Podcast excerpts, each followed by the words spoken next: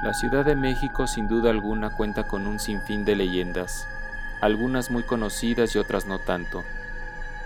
La leyenda que nos atañe en esta ocasión sucedió allá por los años 30, en lo que en ese entonces era conocida como la villa de Coyoacán, un lugar pintoresco en el cual había manantiales, sembradíos, ranchos y haciendas. La leyenda se centra en el corazón de este lugar, en el barrio de Santa Catarina, a donde dicen que llegó a vivir un militar en retiro para descansar de su antigua vida castrense.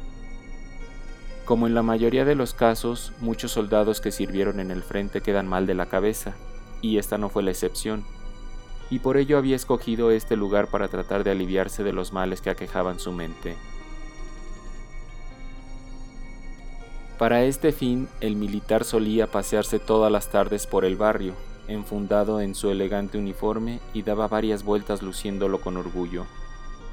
En una de esas salidas se topó con un niño pequeño, que se quedó maravillado con el brillo de todas las medallas que portaba el militar en su uniforme. Ingenuamente le pedía que jugara con él, quien se limitaba a ignorar al niño cada vez que lo hacía, y desgraciadamente, con cada petición del pequeño, este iba cavando su propia tumba, pues como ya se ha dicho, el militar estaba trastornado por lo que le había pasado en su vida anterior.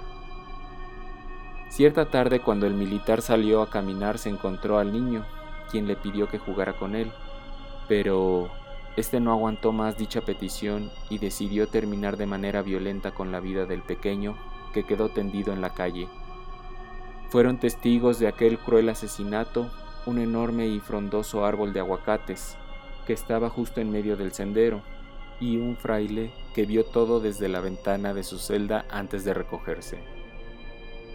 Atormentado y arrepentido por el abominable crimen que había cometido contra el niño, decidió construir un altar en la esquina del callejón, un altar a la Virgen del Carmen, para que todo aquel que pasara por ahí pudiera arrepentirse y limpiar sus pecados. En la actualidad el frondoso árbol de aguacates sigue en el mismo lugar. Mucha gente que pasa por ahí ha dicho que en ocasiones se pueden escuchar los sollozos del niño, e incluso han podido ver su cara grabada en la corteza del mismo árbol, y también han sentido la presencia del pequeño rondar por el callejón del aguacate.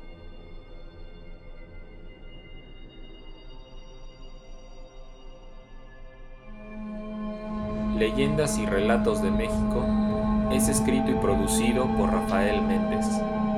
Música de Mauricio Gasiuk.